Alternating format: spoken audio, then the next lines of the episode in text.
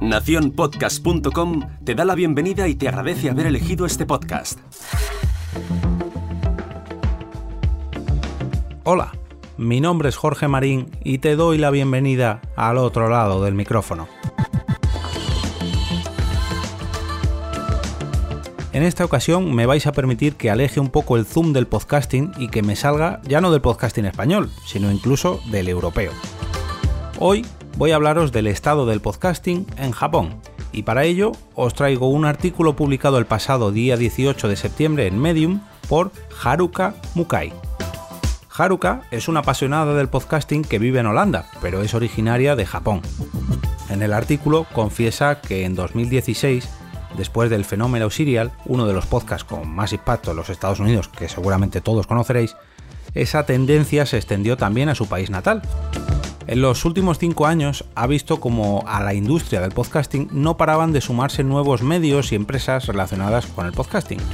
En el post de Medium adjunta una imagen de Media Innovation publicada en mayo de este 2019 sobre todas las empresas y plataformas de publicación de podcast, contenido en audio, altavoces inteligentes, medios y tecnología de síntesis de voz, etcétera, etcétera, etcétera. Un pequeño resumen de toda la industria referente en el podcasting, pero en Japón.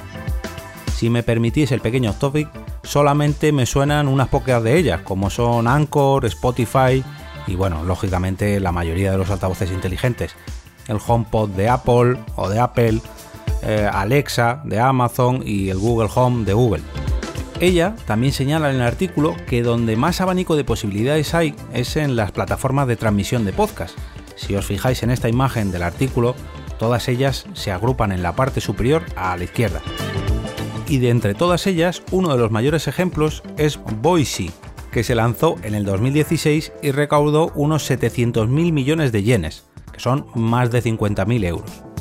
En Boise hay unos 200 podcasts más o menos. ¿Solo 200 podcasts os preguntaréis? Sí, pero para esto tenéis que conocer todos los datos. Publicar un programa allí cuesta un poco más de 900 euros. Y claro, pues esto hace que solamente las grandes radios o las celebrities o algunos influencers con más categoría tengan allí sus propios podcasts. Aunque, eso sí, también reciben patrocinadores que ofrecen entre los 100.000 a 800.000 yenes, que en euros sería entre los 800 y 7.000 euros. Nos movemos en cifras que quizás aquí solo tengan las grandes radios o algunos de los podcasts más punteros de nuestro territorio.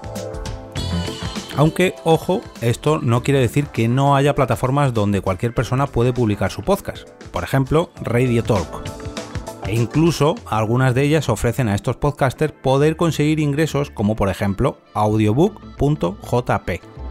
Sin embargo, pese a que hay plataformas que aceptan cualquier tipo de podcast, Haruka se queja de la poca diversidad que hay en cuanto a formatos, ya que la mayoría de estas plataformas están llenas de programas de radio enlatados o redifundidos.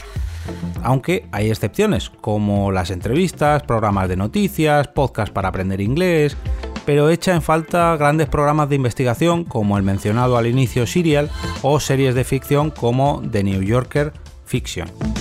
Para cerrar el post, ella asume que esto es algo normal, ya que los japoneses no disponen de mucho tiempo libre y claro, si no hay tiempo para escuchar podcasts, imaginaos para crearlos. Esto me hace pensar un poco en nuestro podcasting y en la gran suerte que tenemos al tener tanto abanico de plataformas de publicación y distribución de podcasts, de formatos de programas, de la gran oferta de podcasts distintos y como digo siempre, de la gran comunidad que tenemos en España y en el mundo hispanohablante de oyentes de podcast. Os dejo el enlace a este artículo de Medium en las notas del programa y me despido y regreso otra vez a ese sitio donde estás tú ahora mismo al otro lado del micrófono.